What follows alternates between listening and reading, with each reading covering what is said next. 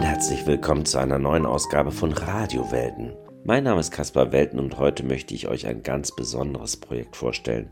Die Mädchen vom Alstertal heißt es. 1942 hatten zwei Lehrerinnen der Oberrealschule im Alstertal, wie unsere Schule früher hieß, Erna Stahl und Hilde Ahlgrim, die Idee, dass die Schülerinnen des Abiturjahrgangs des Jahres 1942, mit denen sich die beiden Lehrerinnen sehr gut verstanden, einen Rundbrief schreiben könnten. Am 24. Mai 1942 startete der Rundbrief dieser 14 Schülerinnen und endete erst, und jetzt haltet euch fest, im Jahr 2009. So lange schrieben diese Mädchen sich Briefe, und das Gymnasium Alstertal ist nun im Besitz dieser Briefe.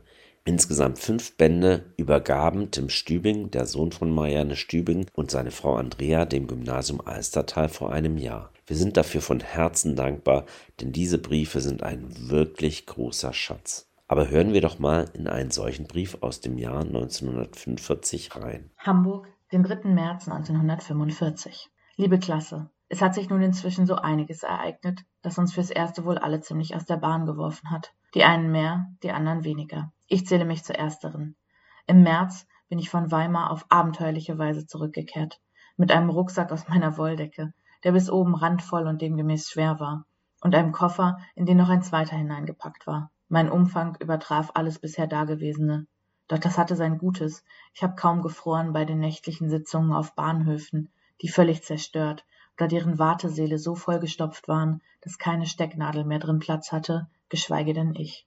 Elfmal umsteigen, Bombenangriffe, Tiefflieger, Fahrt auf offenem Perron, unsagbares Flüchtlingselend. Das alles sind so kleine Punkte meiner Reise, die 60 Stunden dauerte. Immerhin, ich kam eines Tages hier unverhofft an und habe meinen damaligen Entschluss, mein Studium erstmal aufzugeben und lieber nach Haus zu fahren, ehe es zu spät ist, nicht bereut.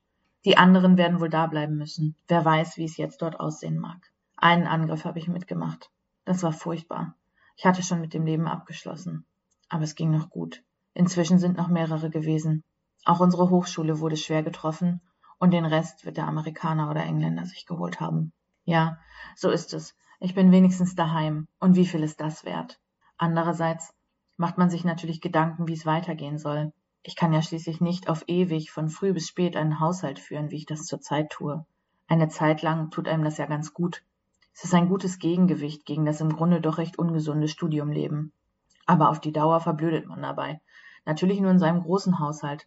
Einen kleinen wollte ich gerne führen, der einem auch Zeit für andere Beschäftigungen lässt. Na, vielleicht kommt das ja auch noch mal. Annie hat es als zweite so weit gebracht. Wer wird die dritte? Man schreit schon wieder nach mir. Unsere eine ausgebombte. Sie soll zum Mittag Kartoffelbrei haben. Ihr Mann hat Kartoffeln abgekocht und nun soll ich den Brei zurechtmachen. Krankenpflege braucht viel Zeit. Na, und so geht es den ganzen Tag. Es ist wohl zwei Monate her, dass ich zuletzt den Füller in der Hand hatte, daher die wackelige Schrift. Nur eines habe ich mir erhalten. Ungefähr alle zwei Tage wird musiziert. Wir spielen Werke für Geige und Klavier. So spielt jeder zwei Instrumente und dadurch wird die Sache noch viel vielseitiger. Das Musizieren hilft auch über alle dummen Gedanken hinweg. Es macht unendlich viel Freude. Morgen spielen wir wieder, und dann werde ich Elisabeth das Heft in die Hand drücken, auf dass sie es würdig beschließe und Wiebke bitten, ein neues zu beginnen. Wir müssen alle versuchen, durch die kommende schwere Zeit durchzukommen. Aber wir werden es schaffen, nicht wahr? Eure Liesel.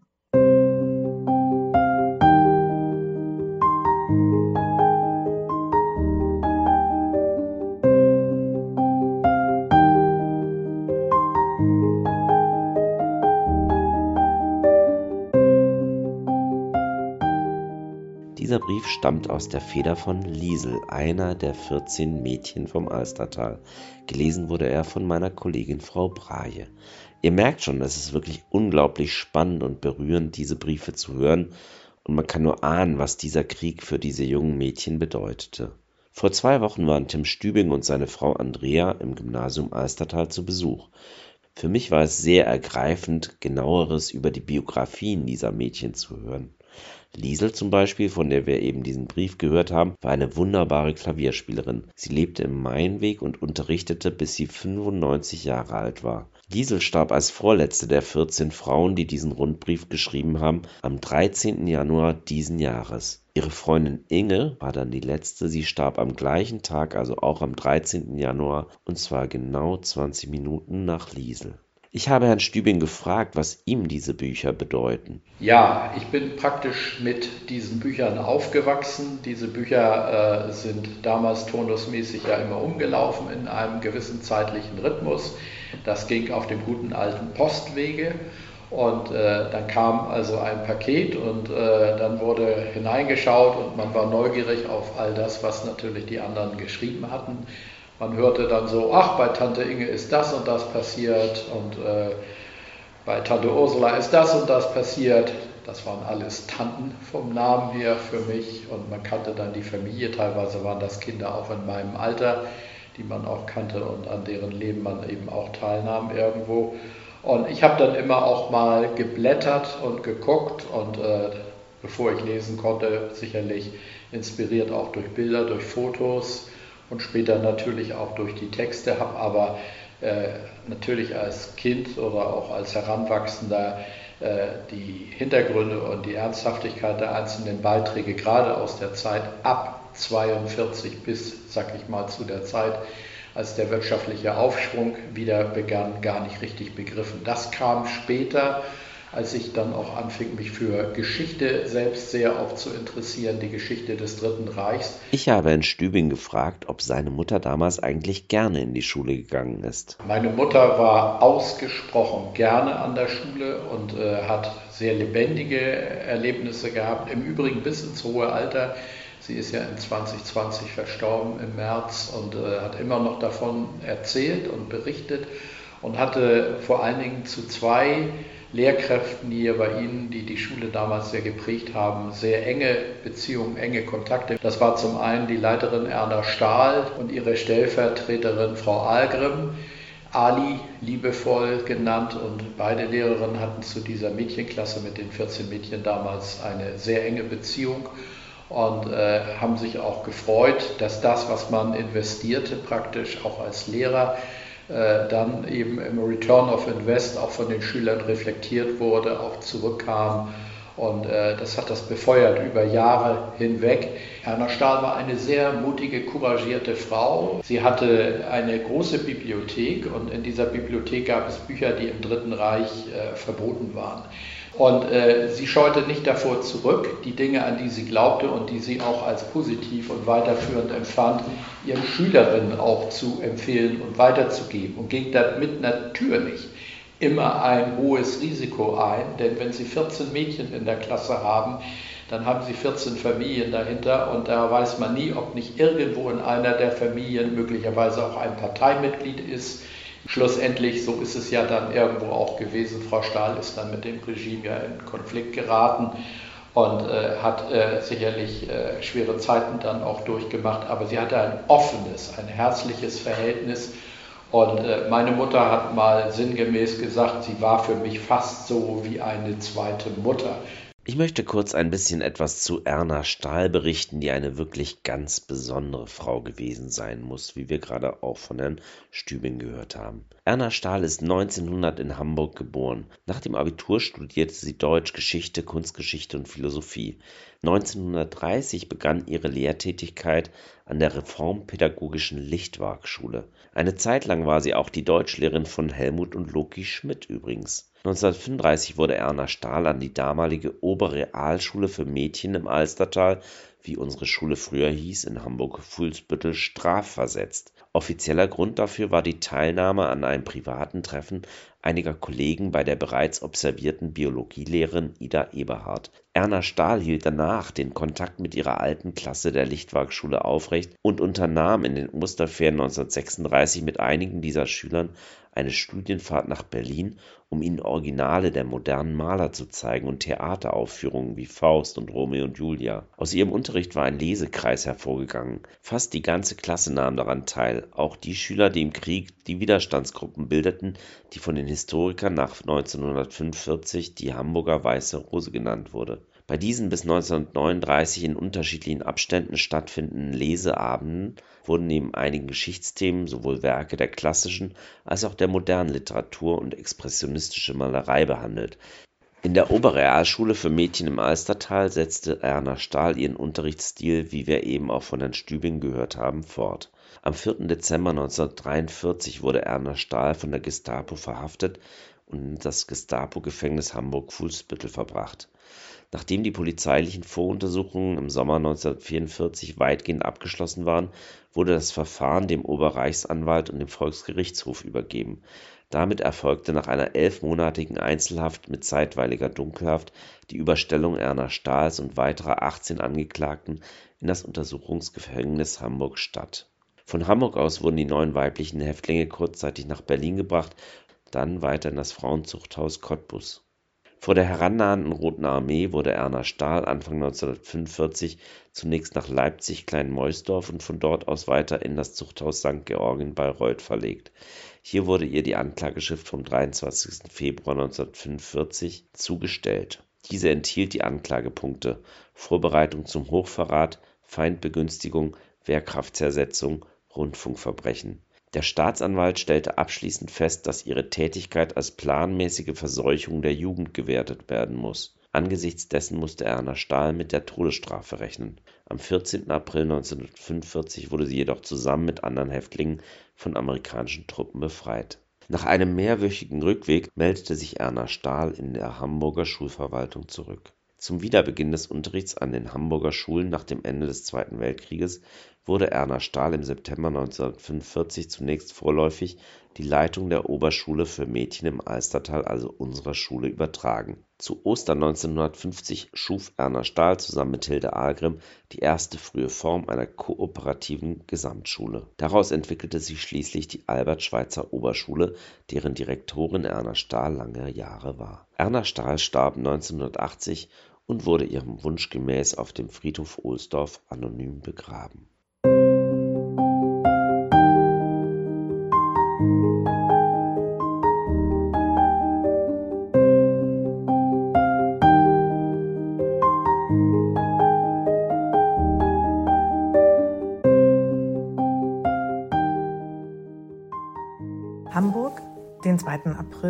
1945. Hallo, liebe Klasse. Ja, es ist wirklich zu nett, einmal wieder genau zu hören, wie es euch allen geht und was ihr macht.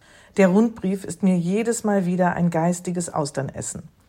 Statt meiner unfähigen Rechten führt meine Privatsekretärin, zurzeit meine Schwester, mir die Feder. Ich werde mich also kurz fassen und euch nur in groben Zügen von meinem Leidensweg seit Mai 44 erzählen, von wo ab ich mich als gescheiterte Existenz betrachte all dieweil ich mich im Mai in Heidelberg mit einem heimtückischen Scharlach legte.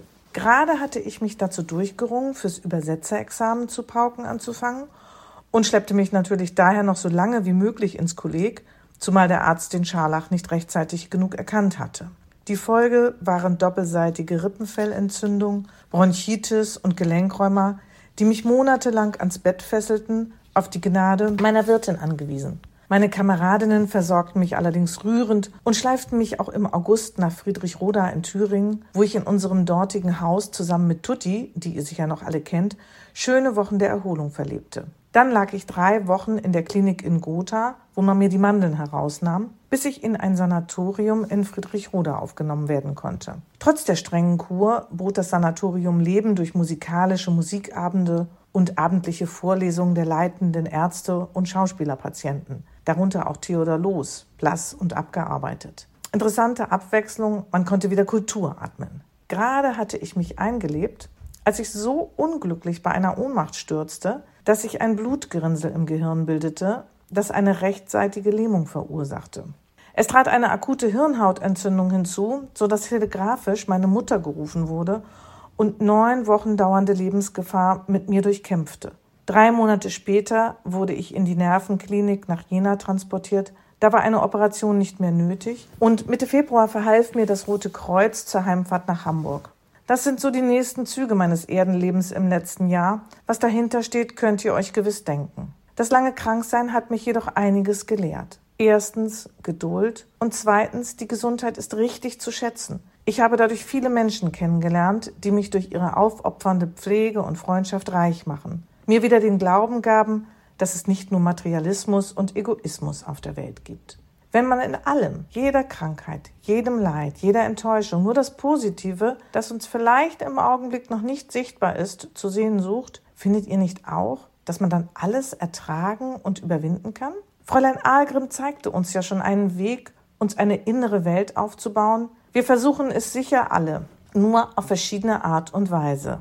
Im Übrigen bin ich dafür, man genieße sein Leben, noch solange man die Möglichkeit dazu hat. Nach unserem Heidelberger Motto haltet die Ohren steif, die Absätze flach und den Akzent breit. Hoffentlich sehen wir uns alle gesund wieder. Mit herzlichen Grüßen, euer Fehlein.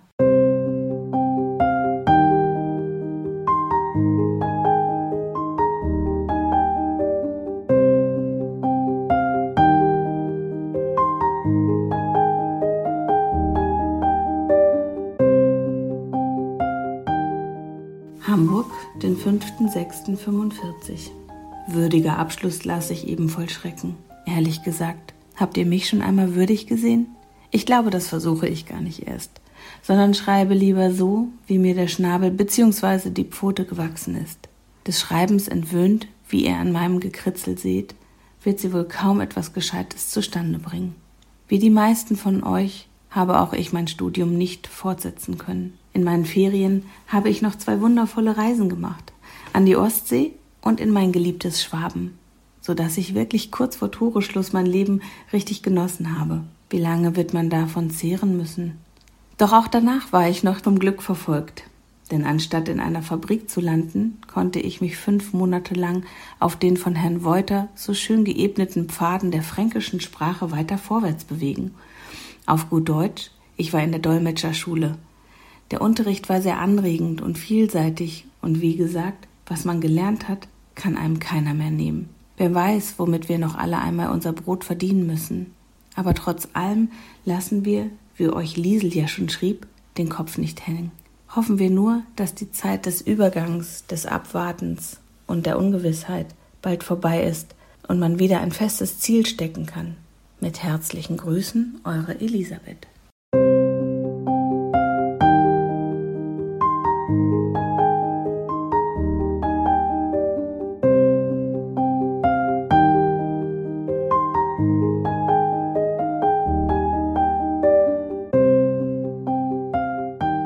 Bei der Lektüre der Briefe fasziniert mich persönlich auch sehr der Humor dieser Frauen, den sie trotz der Schrecken nicht verloren hatten. Das bestätigt auch die folgende Geschichte von Marianne Stübing, die ihr Sohn uns erzählt hat. Aber in der Zeit davor war Hamburg natürlich immer wiederholt, sowohl von Amerikanern und Engländern angegriffen. Es gab immer wieder Luftalarm, was bedeutete raus aus den Klassenräumen, rein in die Schutzräume, in den Keller.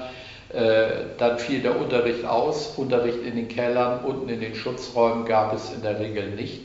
Das betraf natürlich auch nur äh, die Zeiten am Tage, die Nachtangriffe, da war man natürlich nicht in der Schule, das erlebte man eher zu Hause, kam aber teilweise dann am nächsten Morgen total übermüdet zur Schule, weil die ganze Nacht durch Luftalarm gestört war und Schlaf fehlte. Aber äh, es gibt eine nette Anekdote. Äh, es hat hier eine Abschlussfeier gegeben zum Abitur. Ich denke, sowas gibt es bei Ihnen heute natürlich auch noch. Damals war der Kreis der Schülerinnen eben, wie gesagt, sehr überschaubar und jeder wurde verabschiedet, auch mit einem persönlichen Gedicht oder mit einer Ansprache. Erna Stahl hat sich da bemüht, für jeden eigentlich die passenden Worte zu finden, zum Teil ja auch in die Klassenbriefe das eine oder andere dazu noch in Kurzform hineingeschrieben. Und bei meiner Mutter steht drin, Marianne, kurzum, war ein Individuum. Und äh, damit drückte man aus, dass meine Mutter in vielen Dingen äh, sicherlich ihren eigenen Kopf, ihre eigenen Vorstellungen hatte und sich nicht immer unbedingt auch eingliedern ließ, beziehungsweise es vielleicht auch nicht immer ganz einfach mit ihr war. Äh, sie hatte ihren eigenen Kopf. Und als diese Abiturfeier lief, kam genau in dem Moment ein Luftalarm, die Sirenen rollten und es lief ein Automatismus, dass alle normalerweise dann die Schutzräume aufsuchen mussten. Meine Mutter wohnte am Kleekamp, also ungefähr 500, 600 Meter entfernt und überlegte kurz und sagte, nee, jetzt lasse ich die Schule ein für alle Mal hinter mir und ich setze mich nicht wieder unten, also in den Luftschutzkeller. Und hat ihr Zeugnis gegriffen, ihren Mantel gegriffen und ist nach Hause gelaufen und äh, links und rechts schoss schon die Flak, beziehungsweise man hörte das Donnern und Brummen der Motoren der englischen Bomber und sie erreichte äh, zu Hause dann bei meinen Großeltern, ihren Eltern äh, am Kleekamp 54, dann ihr Zuhause, hielt stolz ihr Zeugnis in der Hand und sagte, hab bestanden, Giftblatt mit Senfsoße, so nannte man das damals, ein Zeugnis, das war der Ausdruck, wir haben Giftblätter mit Senfsoße bekommen und äh, ging dann dort zu Hause natürlich mit äh, meiner Großmutter in den äh, Luftschutzkeller, die also den Kopf wohl schüttelte und sagte, Mädchen, Mensch, bist du denn verrückt, warum hast du denn nicht in der Schule ausgeharrt? Ich habe in Stübing außerdem noch gefragt, inwiefern sich die Briefbände eigentlich voneinander unterscheiden. Die Abstände wurden schon größer und länger und wenn Sie sehen, in den ersten Jahren, da wurde auch mächtig Tempo gemacht und hopp, hopp, hopp, seht mal zu, dass ihr fertig werdet und dass das ewig im Umlauf bleibt, nicht lange liegen bleibt in der Bearbeitung später wo vielleicht sich auch nicht mehr so viele aktuelle Dinge ereigneten, wo das Leben eigentlich in, ein, ich sag mal, in eine gemütlichere, normalere Phase übertrat, wo die ersten Kinder geboren wurden. Äh, da entwickelte sich dann, ich sag mal, eine gedämpfte Normalität irgendwie, was die Aktivitäten auch betrifft.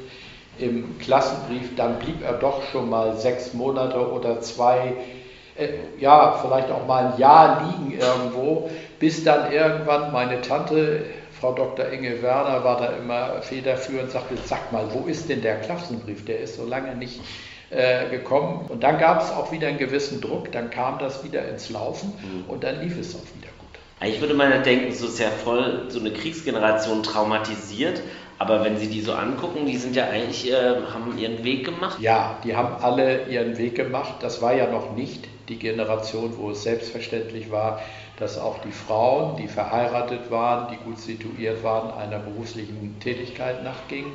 Aber viele der Mädchen haben sich äh, mit Naturwissenschaften respektive mit Medizin äh, beschäftigt, haben auch studiert und haben hinterher auch in unterschiedlichen medizinischen oder medizinisch assoziierten Berufen auch gearbeitet, haben immer auch eigentlich den Anspruch an sich selbst gehabt, nicht nur zu Hause zu sein und nicht nur Hausfrau und Mutter zu sein, sondern äh, sich auch äh, ständig äh, weiterzuentwickeln und auch auf Augenhöhe mit ihren Ehemännern zu bleiben in der Diskussion, im Austausch.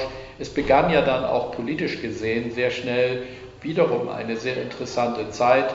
Ab 1949 die Bundesrepublik, 23. Mai, Verfassungstag es gab viele Dinge, die kontrovers auch diskutiert wurden, auch in der neuen Zeit und auch unter den Mädchen. Es war immer ein reger Austausch.